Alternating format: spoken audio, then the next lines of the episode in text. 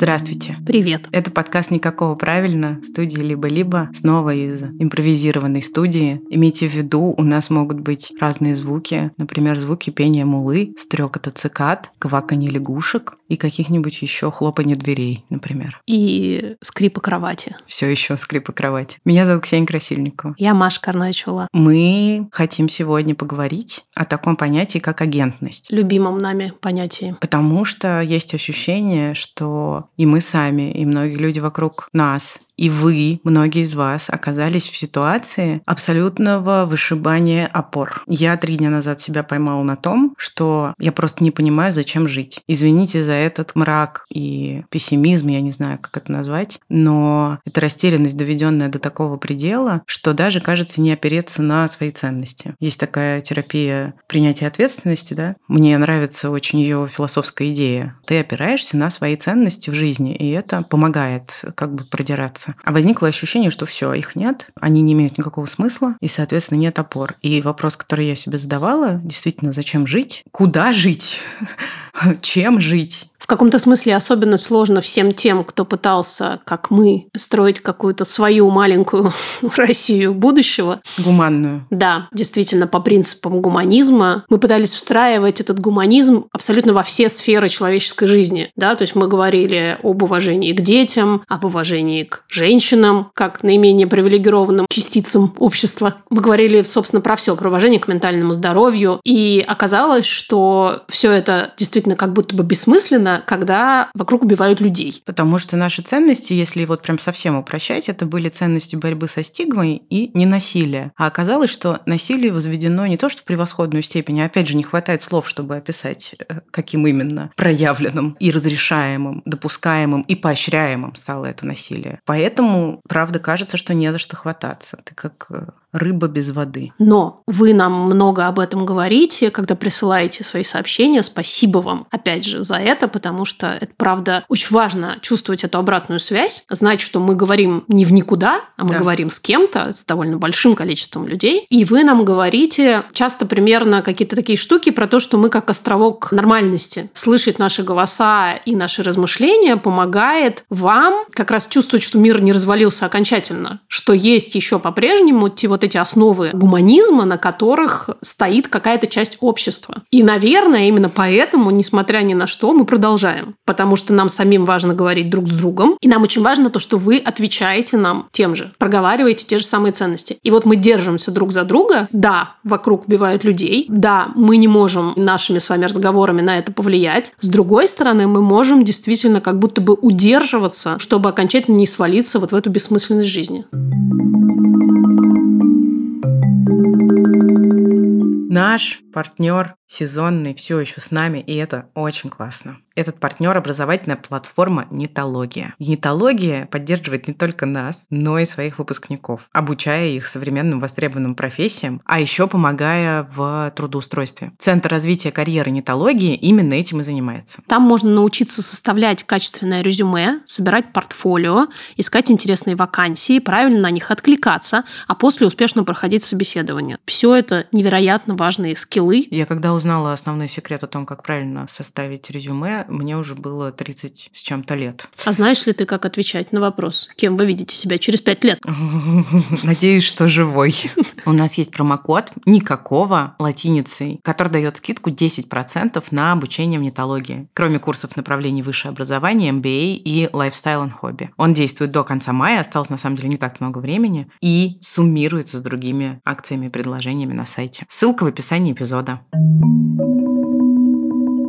Когда я думаю о том, что мои ценности сейчас не имеют смысла, я думаю о том, что все равно в каком-то будущем я найду в них опять смысл. И когда я, например, читаю комментарии и вижу благодарность от вас, у меня есть некоторые дереализации, я как будто бы не верю. Но это же есть, значит, наверное, все-таки не бесполезно. И я вот сейчас оперирую часто термином укол агентности, имея в виду, что жизнь подсовывает какие-то способы почувствовать, что ты все еще что-то можешь, И то, что ты делаешь, еще может для кого-то что-то значить. И, конечно, самый мощный этот укол я получаю именно от нашего проекта и подкаста «Никакого правильно» и вашей обратной связи, назовем это так. Я думаю, что вот в этом бессилии еще действительно важный компонент – это то, что ты не можешь протестовать, не имеешь никаких легальных, понятных и внятных способов выражать несогласие. И не можешь как бы присоединиться к вот этому мажоритарному дискурсу, извините, пожалуйста, опять. Да.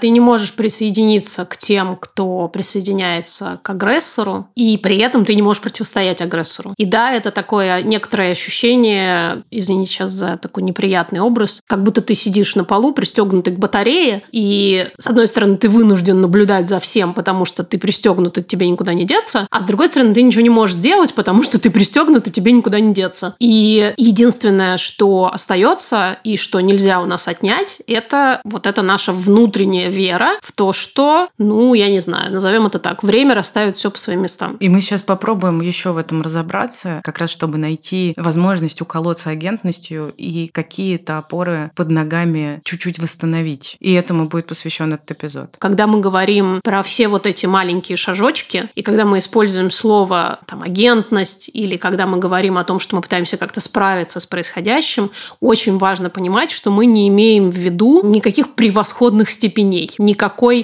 былой нормальности мы не имеем в виду. Невозможно сейчас сделать ничего такого, чтобы почувствовать себя вот просто абсолютно нормально. И иногда вот это справляться означает действительно чувствовать себя плохо, чувствовать себя на дне, испытывать агрессию. Я должна признаться в том, что я стала испытывать гораздо больше агрессии сейчас. Это некоторая, как мне кажется, нормальная действительно реакция на те самые ненормальные обстоятельства. Другой вопрос, что я не перевожу эти чувства в действие. Не иду никого хейтить в интернете или никого, не знаю, не бью, ничего такого не делаю. Но эти чувства я испытываю. И это все равно означает, что мы как-то справляемся. И очень хочется, чтобы вы тоже думали об этом в таком ключе. В ключе снижения планочки, моей любимой темы. И вот еще какая мысль меня поддержала в какой-то момент. Как бы ни было, мы сейчас фиксируем реальность. Мы фиксируем реальность в поле событий, в поле чувств и мыслей. Я поняла некоторое время назад, что мне очень хочется писать, но я не могу писать. У меня атрофировалась эта мышца вместе с мышцей слез. Но говорить еще могу. Мы не знаем, будут ли в будущем важны наши диалоги, наши чувства, которые мы обсуждаем, наши мысли. Но если шанс на гуманный мир у нас есть, если шанс на другую реальность у нас есть, то мы действительно ничего потом не поймем, если сейчас не будем фиксировать реальность так, как можем. И осмыслять ее как-то, да? да?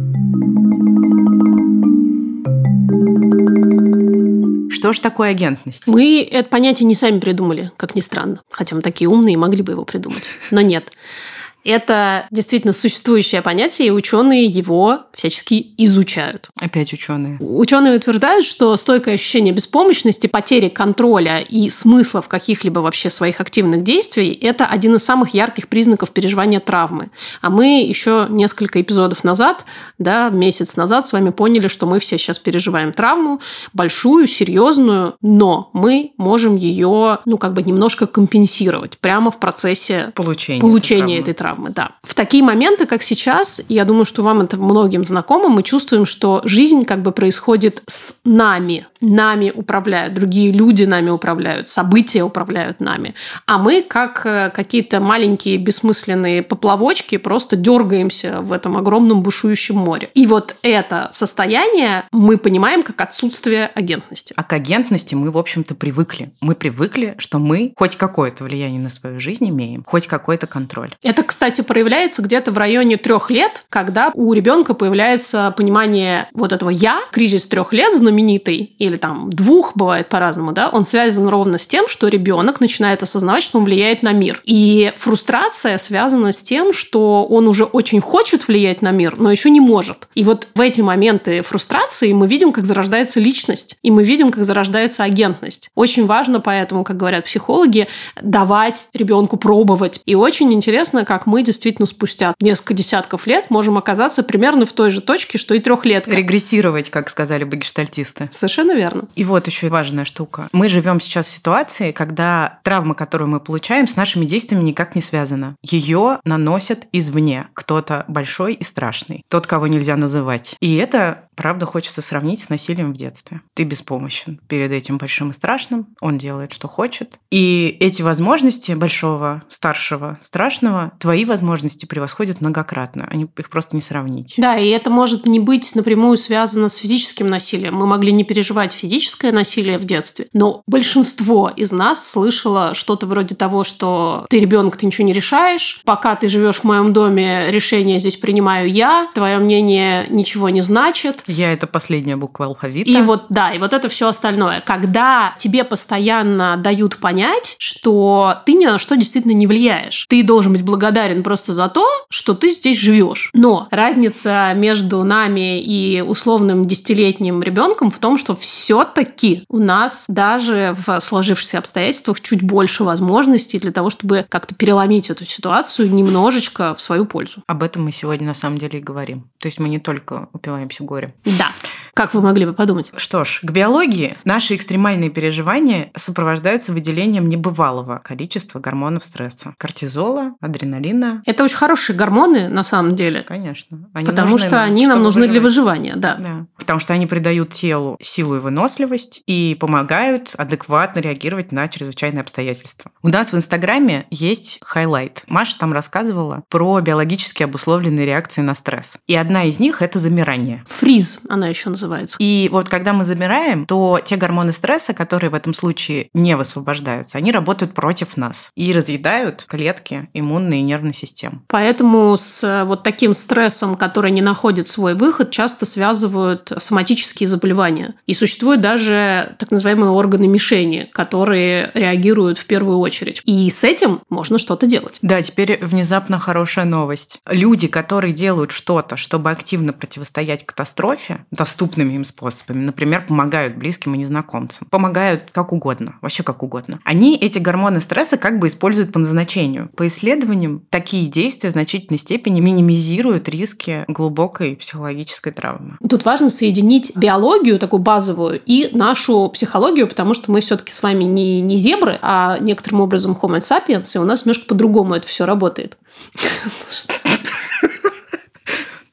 Некоторым образом. Так вот, Ксукс правильно отметила, что помощь в нашем человеческом случае работает любая. Не обязательно физически даже двигаться, как бы там куда-то бежать, кого-то на себе тащить или там, я не знаю, что еще делать, для того, чтобы твой мозг почувствовал, что ты действительно реализуешь вот эти гормоны стресса. Можно помогать, сидя перед компьютером и разговаривая с человеком. Здорово, в идеале, если ты при этом еще действительно двигаешься физически, потому что на уровне мышц сердечно сердечно-сосудистой системы и других частей нашего организма, важно, чтобы происходило завершение цикла стрессовой реакции. Что это такое, можно посмотреть в хайлайтсах в нашем Инстаграме. И почитать наших подружек, двух сестер Нагоски в вот книге это, «Выгорание». Это мы думаем, конечно, что они наши подружки, они об этом не знают, ну, к сожалению. Хотя однажды, мне кажется, мы им напишем и что-нибудь придумаем вместе. Представляешь, как это будет круто? Ой. Да. То есть кризис, помимо того, что он вышибает пробки и все живое, он еще, правда, создает возможности для того, чтобы мы что-то меняли. Причем как на уровне общества в целом, так и на нашем персональном уровне. Это действительно некоторое окно, простите, возможностей. Хорошо, что не Авертона. Слава богу. И вот агентность, она как бы состоит из нескольких таких компонентов. Намерения, мотивации, возможности влиять на что-то и возможности чему-то сопротивляться. И в нашем нашем вот этом случае, в котором мы с вами все сейчас оказались, это сопротивление кажется одной из важнейших частей, потому что это как будто бы единственная наша легитимная возможность сопротивляться тому, что с нами делают. Не просто помогать себе на психологическом уровне, но и сопротивляться, противопоставляя вот эти наши гуманистические ценности и действия, которые с ними связаны, с этими ценностями, тому, что происходит по задумке тех, кого нельзя называть. У ученых до сих пор нет стопроцентного стопроцентного ответа, почему разные люди реагируют на эти стрессовые ситуации по-разному. Есть те, кто сразу начинают искать возможности для того, чтобы как-то повлиять на ситуацию, и у них есть для этого ресурсы. Есть те люди, которые объективно обладают ресурсами для того, чтобы как-то менять ситуацию, но при этом не делают этого. Есть люди, которые имеют мотивацию, но не обладают ресурсами для этого объективными. И вот как все это устроено, почему у одних людей это так, а у других иначе, ученые до конца не знают. Общий консенсус, что требуется больше исследований на эту тему. Тут просто важно понимать, и мы чуть позже об этом еще скажем, что не всегда, простите сейчас за банальность, наши желания совпадают с нашими возможностями. Мы склонны к тому, чтобы себя винить. К самокритике, да. Да, винить в том, что мы чего-то де- да, не делаем, или там делаем мало, или делаем не так. Очень важно понимать, что ученые отметили, что не все люди, которые хотят, могут. Давайте будем, опять же, к себе здесь снисходительны, снисходительны сострадательны, сострадательны. и как угодно еще, да. Исследования сосредотачиваются на изменениях общества, потому что в целом как бы больше внимания действительно к тому, как общество меняется. Вот происходит какой-то кризис, вот мы все людишки собираемся, что-то с этим делаем, и общество меняется. Но то, что меняется внутри человека, к сожалению, вызывает гораздо меньше интереса. А на самом деле для нас, например, это же очень важно, для нашего проекта. Такая мысль, что это, наверное, сложнее изучать. Но при этом есть вот такое понятие, которое называется личной революцией, personal mm-hmm. revolution. И тогда получается, что проявление нашей агентности влияют и на общество, и на нас самих. Да. И теоретически Надеяться ли на то, что в обществе что-то может поменяться? Не уверена, что можно. Потому что мы как будто бы уже, ну вот я так ощущаю. Проиграли? Проиграли, да. Что мы старались, старались и проиграли. А с другой стороны, у меня недавно был разговор с нашим продюсером Кириллом. И он сказал такую важную вещь, что это может быть во многом поколенческая штука. Угу. Потому что если мы предполагаем, что аудитория наша, люди, с которыми мы общаемся, вообще в целом наше окружение, это люди примерно одного возраста, то вполне возможно, что из-за перемен в мире в том числе они больше склонны к тому, чтобы критически относиться к догмам, да. которые консервативное общество имеет до сих пор, и которые, видимо, эти догмы, ну, как бы и позволяют создавать вот эту почву для поощрения насилия. Да. И тогда, может быть, вот в этой борьбе противоречий, где одним противоречием выступает насилие, а другим гуманизм, это очень грубо. Да. Во многих людях, возможно, мог перевесить гуманизм. И, возможно, это было следствием в том числе того, что делали мы, например. Да, я верю, что эти смыслы и эти ценности будут как круги по воде расходиться дальше, и тогда может произойти некоторое системное изменение. Опять же, исследователи говорят, что когда происходит вот этот каскад персональных изменений в отдельных людях, которые как бы с каждый из них сам по себе вроде бы маленький человек, но когда происходит каскад изменений в большом количестве людей, начинают происходить системные изменения. Может быть, мы конкретно с тобой на нашем веку не увидим вот тех системных изменений, про которые говорят ученые. Но мы будем частью каскада, который, возможно, к ним приведет. Маша очень агентная прямо сейчас. Прямо состоит из агентности. Несмотря на то, что мы сейчас все глубоко травмированы чудовищным уровнем насилия, мы можем через какое-то время оказаться в точке, где мы понимаем, что мы на что-то повлияли. Да, и, и что мы не сдались например. как будто, что да. мы удержали свои ценности, что мы не свалились в ненависть, что мы не свалились в поддержку большинства, потому что вообще-то это тоже биологически обусловленная штука. С одной стороны, в поддержку большинства, а с другой стороны еще, например, в солидаризацию с меньшинством, да. которое на себя же обращает ненависть и да. включает некоторый круг людей, противостоящих насилию, в тех, кого надо ненавидеть. Да. Это тоже сейчас очень сложно. Мне хочется, на самом деле, сам самой верить в способность повлиять. Мне хочется верить в агентность. Конечно. Поэтому я так хватаюсь за любые Конечно. шансы ее ощутить. Во-первых, мы знаем, как это классно ощущается. Ты понимаешь в этот момент, что ты живешь тупо. А на метауровне ты действительно понимаешь, что ты поддерживаешь в обществе какие-то важные для тебя штуки. Ты строишь какие-то, пусть маленькие, пусть и спичек, но все-таки опоры. Ну, еще мы знаем, что это наука, что всякие умные люди проверяли и выяснили, что это правда работает. Поэтому мы так хотим за это держаться, и поэтому мы вам об этом рассказываем, чтобы вы тоже знали, что за это стоит держаться. Но... Но такой мостик в следующий эпизод, который мы очень рассчитываем сделать. Мне кажется, что наша аудитория порадуется, если нам удастся сделать этот эпизод. Прежде чем начинать делать хоть что-то для других, важно понять, убедиться и утвердиться в том, что ты сама или сам имеешь собственные ресурсы, хотя бы минимальные. Потому что если нет, то это все не только не имеет смысла, это еще и вредно. Да. И иногда агентность может проявляться вовсе не в помощи третьим людям, а в помощи самому себе. И это очень важно и нифига не стыдно. Иногда это огромная, очень серьезная работа. Помогать своему ментальному здоровью. Выделить это как приоритет. Собраться, сделать определенные действия, поддерживать эти действия изо дня в день. И это работа. Работа. Поэтому мы в следующем эпизоде хотим поговорить об этом виде агентности. То есть в этом эпизоде мы поговорили с совершенно потрясающими, восхитительными людьми, которые обладают ресурсами для того, чтобы помогать другим. А в следующем мы хотим поговорить о тех ресурсах, которые нам нужны для того, чтобы помогать самим себе, чтобы потом все иметь возможность помогать другим. Все красиво и логично. Thank you. Немножко скажем про себя. Какие места колет нас агентность, помимо того, что мы делаем здесь, когда мы записываем этот подкаст? У меня, на самом деле, сейчас почти нет этих уколов, но я надеюсь, что я к этому вернусь, потому что до того, как мы спешно покинули дом, я начала прям активно работать как равная консультантка и получала от этого невероятное удовольствие, огромную поддержку, хотя формально как бы это я поддерживала, но на самом деле меня поддерживала эта работа, мне кажется, кажется, даже гораздо больше. Я имела счастье успеть поговорить э, с несколькими женщинами из Украины. С одной из них мы по-прежнему поддерживаем связь. Я ей все время пишу, я очень за нее волнуюсь. И это тоже какая-то ниточка такая, которая меня связывает со всем происходящим. Пусть в плохом смысле, но то, что мы еще можем разговаривать, находясь вот по разные стороны границы, как добрые люди, и интересоваться друг у друга состоянием, поддерживает во мне идею, что все-таки гуманизм победит. Ксюша написала мне, ее зовут Ксюша, она написала мне в какой-то момент, Маша, я сижу и думаю, как мы с тобой однажды встретимся и выпьем. Это тоже такая перспектива,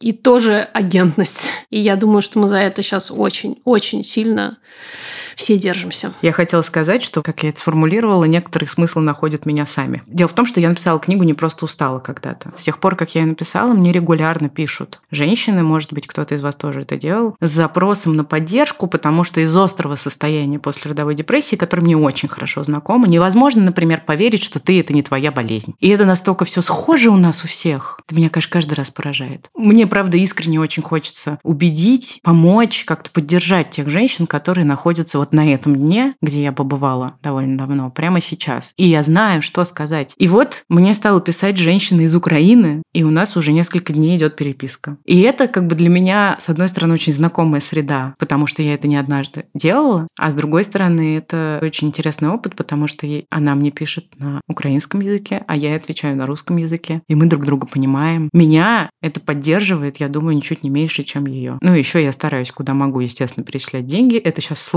потому что перечислять деньги в Украину противозаконно. Но есть всякие другие способы помогать тем, кто помогает Украине или что-то еще. Это могут быть совсем какие-то малюсенькие вещи. И еще важная часть для меня – это, конечно, мой ребенок. Мы сейчас в тепле около моря, и я никогда такое продолжительное время своего ребенка таким счастливым не видела. Он просыпается и улыбается. Блин, это офигенно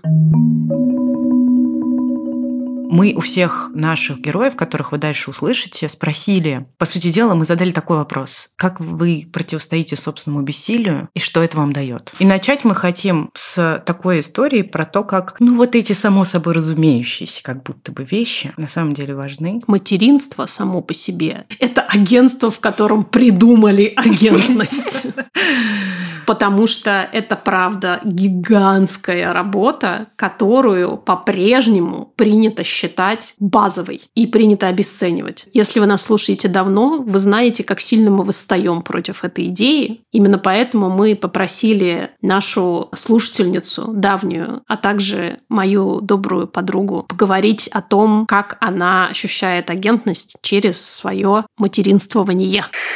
Меня зовут Аня. У меня двое почти четырехлетних мальчиков, которых я воспитываю одна. Мы живем в Москве. В мирное время с ними было непросто, а сейчас кажется почти невыносимым. Сил поддерживать какое-то подобие нормальности у меня почти нет. Я стала ужасно на них раздражаться, у нас постоянные скандалы. Я разрешаю смотреть мультики в страшных количествах. В то же время я очень стараюсь больше с ними качественно играть, больше читать, разговаривать. Я сама зову их спать в моей кровати, и об этом потом жалею среди ночи. Мы стали чаще видеться с друзьями. Ну и плюс постоянная необходимость готовить, стирать, убирать и так по кругу не дает останавливаться и полностью отдаваться ужасу от происходящего. Сейчас они ходят в частный сад, в котором я работаю, и у нас там самые либеральные ценности. Но я очень хотела отдать их в государственный сад на следующий год, э, но на днях отказалась от наших мест, потому что поняла, что не готова отправить их туда, где их будут учить, что мальчики не плачут, что куклы для девочек и так далее. Или буквы Z выставлять будут. Еще оказалось очень сложным, что мои родители, которые активно участвуют в жизни детей, оказались э, зомбированы Соловьевым и прочими. И наши отношения стали очень натянутыми, и дети это чувствуют. И я пытаюсь это как-то компенсировать, и мне кажется, что они чувствуют, что я переигрываю. Я не знаю, что со всем этим делать.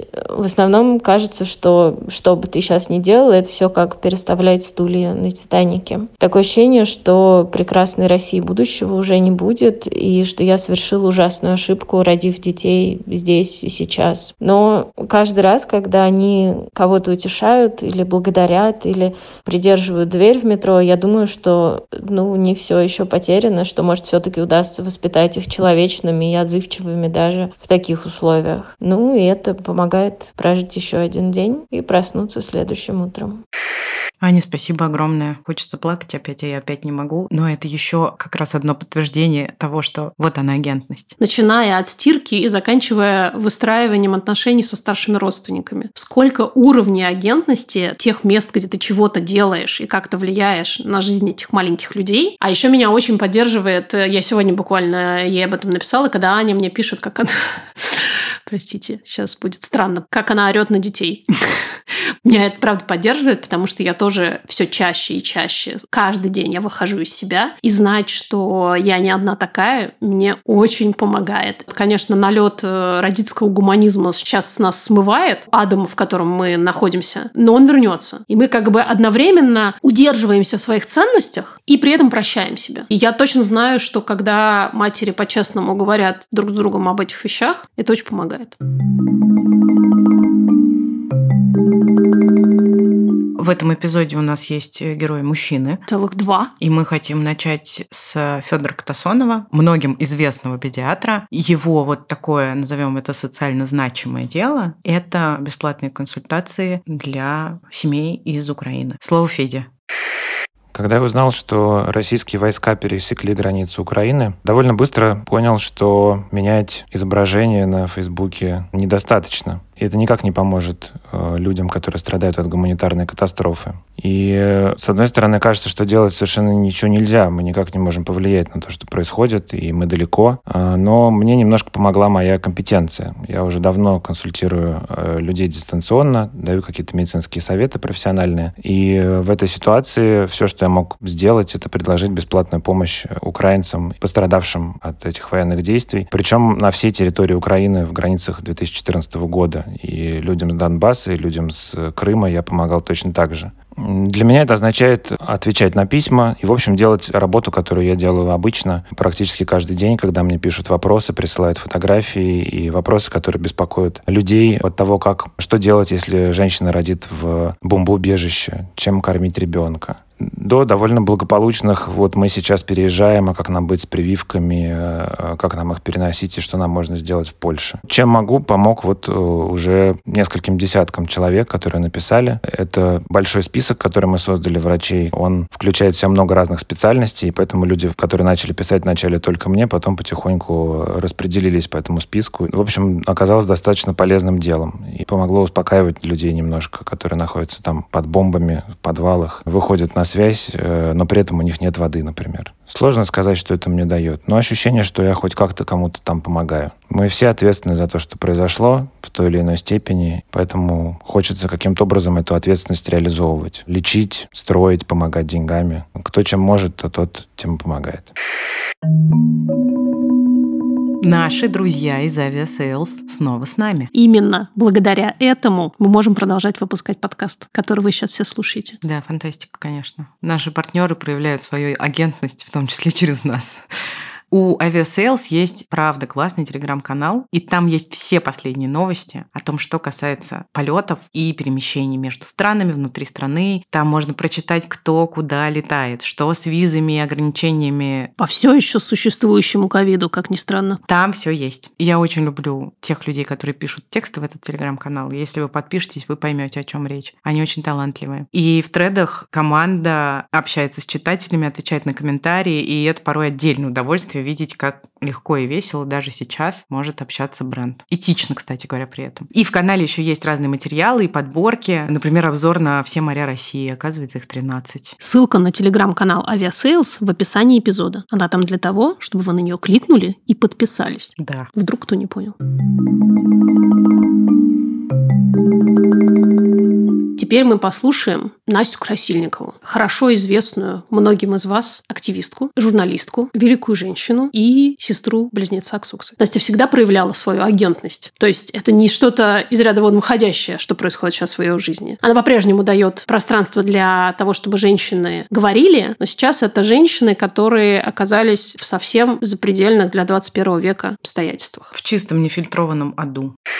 Привет. Да, я с самого начала спецоперации делаю проект «Женщины Украины» в телеграм-канале «Дочь разбойника» и практически перестала делать другой контент, только собираю, публикую, обрабатываю вместе со своими прекрасными коллегами, которые мне помогают, истории украинских женщин, их мысли, чувства прямо сейчас, их рассказы о том, что именно они переживают. И некоторых из них мы даже фотографируем, тех, кто соглашается. Это делает фотографка Соня Пугачева, и это очень важная попытка фиксации момента. Это фотографии, сделанные по скайпу, зуму, и они, мне кажется, очень много говорят о том, в каком состоянии находится прекрасные украинские женщины. И это действительно для меня способ борьбы с реальностью, в том смысле, что это моя маленькая попытка противостоять пропаганде, а, рассказывая о том, через что проходят обычные женщины, такие же, как мы с вами. Те, которые точно так же ходили на работу, делали ремонт, растили детей и так далее. Мне, безусловно, самой этот проект очень нужен, и я рада, что я его придумала. И, конечно, как и, наверное, в любом деле, которое приносит какое-то удовлетворение, в нем есть такой эгоистический элемент, что благодаря ему я действительно чувствую себя не бесполезной. А в такие тяжелые периоды, сейчас я перешла на обобщение, не знаю почему, но в этот, в такой тяжелый период, я не помню никакого, который был бы тяжелее, чем этот, чувствовать себя не бесполезной, это очень укрепляюще. Помимо того, что Настя делает журналистскую, редакторскую работу, она делает еще огромный эмоциональный труд, потому что вот эта публичная деятельность, как и раньше, но сейчас просто, опять же, концентрирование, связано с большим количеством хейта с обеих сторон. Настя все равно продолжает это делать. Мне кажется, очень важно видеть эту часть работы. Настя, ты знаешь, я с тебе и в личных сообщениях всегда восхищаюсь. Хочу еще раз публично восхититься тем, что ты продолжаешь это делать, потому что можно было бы сдаться. Можно было бы в какой-то момент сказать, что слишком много агрессии, я не буду продолжать это делать. Но ты продолжаешь. Сейчас мы дадим вам послушать очень особенного для этого эпизода человека. Его зовут Андрей Ключко. И предыдущей нашей героине, моей сестре Насте Красильниковой, он приходится близким другом. Андрей Харьковчанин. В какой-то момент он присоединился к волонтерскому движению Харьковчан, который развозят продукты и лекарства тем, у кого нет возможности самостоятельно организовывать свой ежедневный быт. Андрей сейчас расскажет, почему он это делает и как это все изнутри.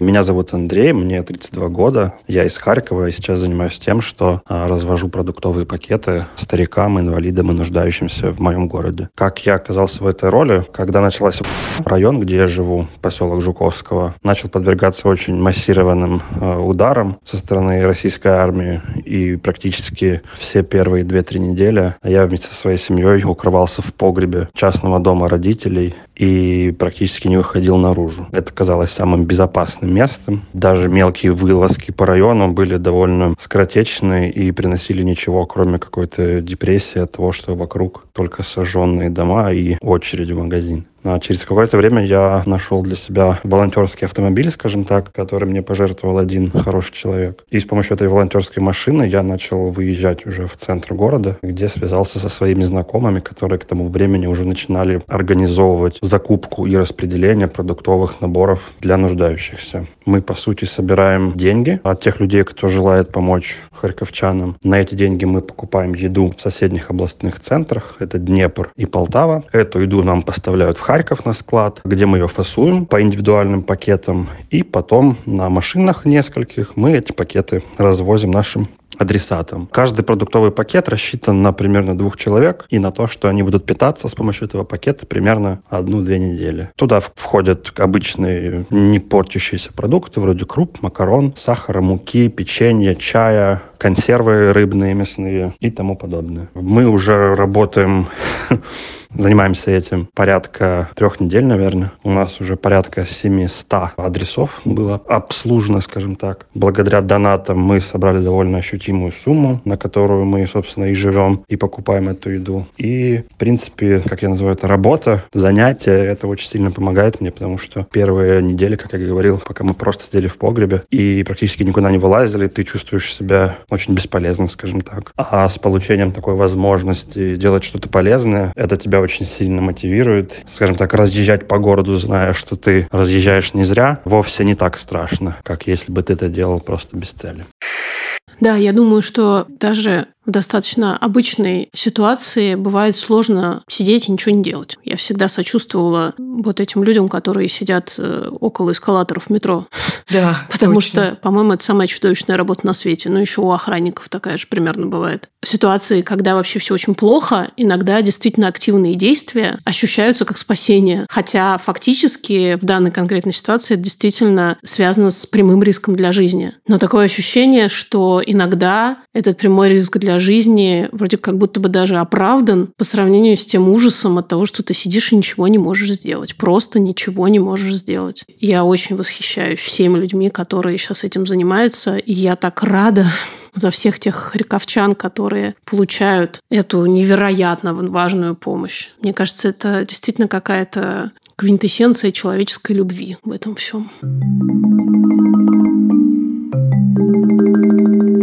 Последняя наша на сегодня героиня. Моя очень близкая подруга Настя Чуковская. Горжусь я очень Настей. Это человек, который всегда умеет жить на острие жизни, я бы так сказала. А, и сейчас вот так сложилась ее судьба, что она уже много лет достаточно с семьей живет в Будапеште, и Будапешт принимает огромное количество беженцев из Украины. Может быть, для того, чтобы дальше послушать эту историю, стоит сказать, что у нее вообще совершенно поразительная ресурсность и агентность была всегда. Это человек, который ворочает каким-то невероятным количеством дел. Сейчас вот эти ее способности, они явно тоже помогают помогают не только ей самой, в первую очередь не ей самой, а очень большому количеству людей, оказавшихся в самой настоящей беде. Привет, меня зовут Настя Чуковская, я веду блог о детских книгах в Инстаграме Happy Family Books, и вообще-то в обычной жизни я продюсер образовательных проектов. Я живу в Будапеште, и наш город оказался центром в котором невооруженным глазом можно увидеть, что вообще сейчас происходит. Дело в том, что беженцы из Украины приезжают к нам. Здесь есть общая граница, и в Венгрию въехали сотни тысяч человек. С первого дня, как Венгрия стала принимать беженцев, мы начали с Алешей, моим мужем, пытаться понять, э, что же мы можем сделать. Алеша вычистил свою музыкальную студию, и мы туда привезли детские кроватки, белье постельное, и мы сделали так, что там могли разместиться человек 9. Ну, не все взрослые, но куча детей точно могло разместиться. И каким-то образом наш телефон уже начал циркулировать по Украине, и мы в этой квартире приняли десятки людей, я уже сбилась просто со счету.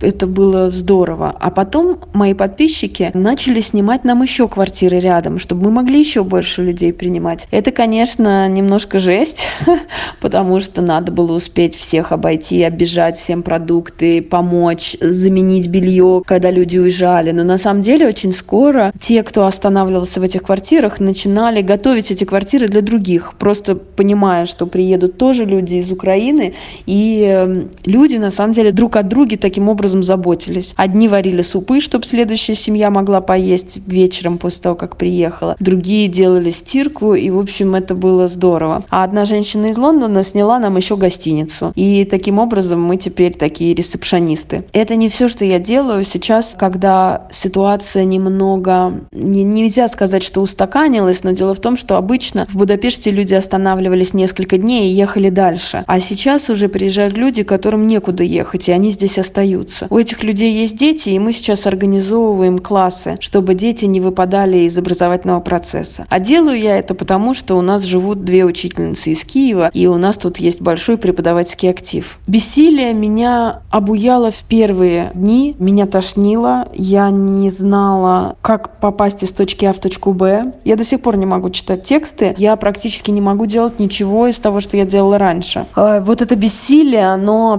оно меня абсолютно придушило, и оно меня абсолютно придавило. Я смогла проснуться только в тот момент, когда мне начали звонить люди и просить о помощи, потому что я незамедлительно включилась. Я знаю, что то, что я сейчас делаю, это эскапизм, потому что только это позволяет мне сейчас не испытывать всей мощи того горя, которое свалит меня потом. Я понимаю, что это звучит нездорово, но вы знаете, лично для меня сейчас это единственный способ существования. Я сейчас должна быть собрана, я сейчас нужна людям, у меня очень много дел. Как только у меня перерыв между семьями, между встречами, между звонками, меня накрывает бетонная плита. Каждую ночь, когда я засыпаю, я говорю какие-то слова благодарности за то, что у меня есть возможность что-то делать. И я засыпаю, а потом в 6 утра я просыпаюсь, и день происходит заново. У меня, конечно же, есть награда она заключается в том, что мне целый день говорят люди спасибо. Я вам честно скажу, я не могу это слушать, и я очень быстро сворачиваю эти разговоры и стараюсь сократить наш момент прощания до минимума, потому что я не хочу плакать при людях, которым и так плохо, поэтому я стараюсь э, улизнуть еще до того, как это начнется. Конечно, люди мне пишут большие сообщения, и, честно говоря, я их храню, потому что каждый раз, когда мне будут говорить, что россиян ненавидят, э, я смогу показать э, вот как вот, вот эти сообщения. Но я это не делаю не для России. Я делаю это не для того, чтобы отмывать Россию. Я считаю, что ничего ее уже не отмоет. Простите, но я считаю так. Можете это вырезать. Я это делаю для того, чтобы самой выжить в самом черном моменте, в котором я когда-либо бывала. У меня нет ощущения, что это все не зря. У меня есть ощущение, что это капля в море, которая волнами накрывает и накрывает и накрывает и накрывает. Мало того, у меня есть ощущение, что все это на самом деле не имеет значения. Это все нужно лично для меня, чтобы я выдержала этот день. И это мое сейчас мироощущение, я его таким образом фиксирую. Может быть, я поверю, что все не зря. Но сейчас, когда у меня пошатнулись все основы моего существования, все вещи, в которые я верю, все мои принципы, все это пошатнулось, у меня сейчас ничего нет. Кроме того, что мне надо сделать в течение 15 минут, в течение этого часа, в течение этого дня.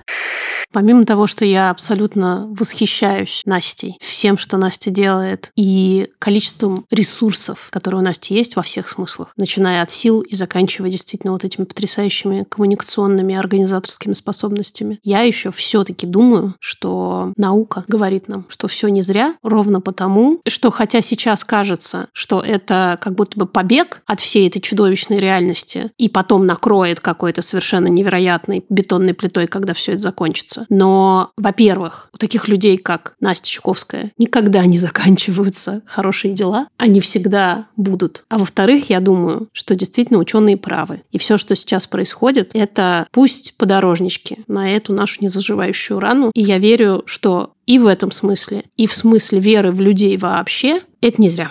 Подписывайтесь на блог Happy Family Books, потому что еще один из важных Настиных талантов – это слова. Вы могли это сейчас услышать и понять. И то, как она их пишет сама, и то, как она их обрабатывает. И у нее классный, правда, блог о детских книгах. Детских книгах, которые, собственно, несут те ценности, о которых мы говорили весь этот эпизод. Те ценности, которые Настя сейчас ощущает разрушенными, но я думаю, что они не разрушены. Можно считать меня наивной, но я буду продолжать в это верить. Помимо всего прочего, все эти книги, как несли раньше эти ценности, так и будут продолжать это делать, когда все это закончится. Поэтому мне кажется, что это еще одна важная часть нашей агентности – доносить до наших детей те ценности, которые сейчас подвергаются огромной разрушительной силе. Угу. Я хотела еще сказать, что мне кажется совершенно нормальным испытывать сейчас и то, что испытывает Настя, и думать, соответственно, то, что думает она, и то, что испытываешь и думаешь ты, например. Я, кстати, мне кажется, где-то посередине, в смысле, что меня то в одну сторону безвозвратности как бы всего происходящего кидает, то как-то я приободряюсь именно потому, что думаю. Или что-то делаю, опять же, что дает сил каких-то. Я когда на последней терапии своей разговаривала, вот как раз мне очень плохо было, я разговаривала с терапевткой о том, что я не могу больше опираться на свои ценности. И именно отсюда у меня зарождается вот это ощущение, что я как Джон Траволта из мема, только в космосе. Ничего нет. Зачем вообще все было? И она мне, правда, посоветовала просто вспомнить о том, что ценности у меня были, и они составляли основу и опору моей жизни. И я стала думать о том, что да, действительно были, и, в общем-то, есть, хотя я этого не чувствую. И, наверное, будут. А сейчас есть есть возможность фиксировать, и она тоже важна, потому что мы не чувствуем, что мы авторы и авторки своей жизни. Но все-таки мы они. Надеемся, что после этого эпизода вы тоже, может быть, почувствовали укольчик агентности и вспомнили, как много вы делаете. Мы в этом уверены совершенно. И сейчас мы закончим на пафосной ноте. Маша процитирует Виктора Франкла. Да, я сейчас, кстати, буквально вчера начала перечитывать. Книга называется «Сказать жизни да». Виктор Франкл, наверняка многие из вас знают, это такой австрийский психиатр и психотерапевт еврейского происхождения, который который знаменит тем, что он выжил в нацистском лагере, и не просто выжил, а написал там книгу, которая была издана через некоторое время после того, как он оттуда вышел. Книжка маленькая, но, на мой взгляд, совершенно великая, потому что она на примере реального человека показывает, как в самых чудовищных условиях, какие только можно себе представить, а некоторые из них даже представить себе нельзя, можно остаться собой. Для меня это очень большая поддержка. Первыми сломались те, кто верил, что скоро все закончится. Потом те, кто не верил, что это когда-то закончится. Выжили те, кто сфокусировался на своих делах, без ожиданий того, что еще может случиться. Поддерживает, правда, очень поддерживает. Мы не привыкли, мы не умеем жить без ожиданий, мы все время чего-то ждем. Но, похоже, самое важное – это концентрироваться, как Настя Чуковская сказала, на том, что будет через 15 минут, через час. И прямо сейчас, прямо в эту секунду. Да. А все, что будет завтра, нам неизвестно. И, по сути, не так важно. Гораздо важнее то, что происходит прямо сейчас. Обнимаем вас. Подкаст «Никакого правильно» мы делаем вместе с Юрием Шустицким, звукорежиссером, Гульнарой Делекторской, продюсеркой, Кириллом Сычевым, продюсером и Наташей Поляковой, художницей. Пока-пока.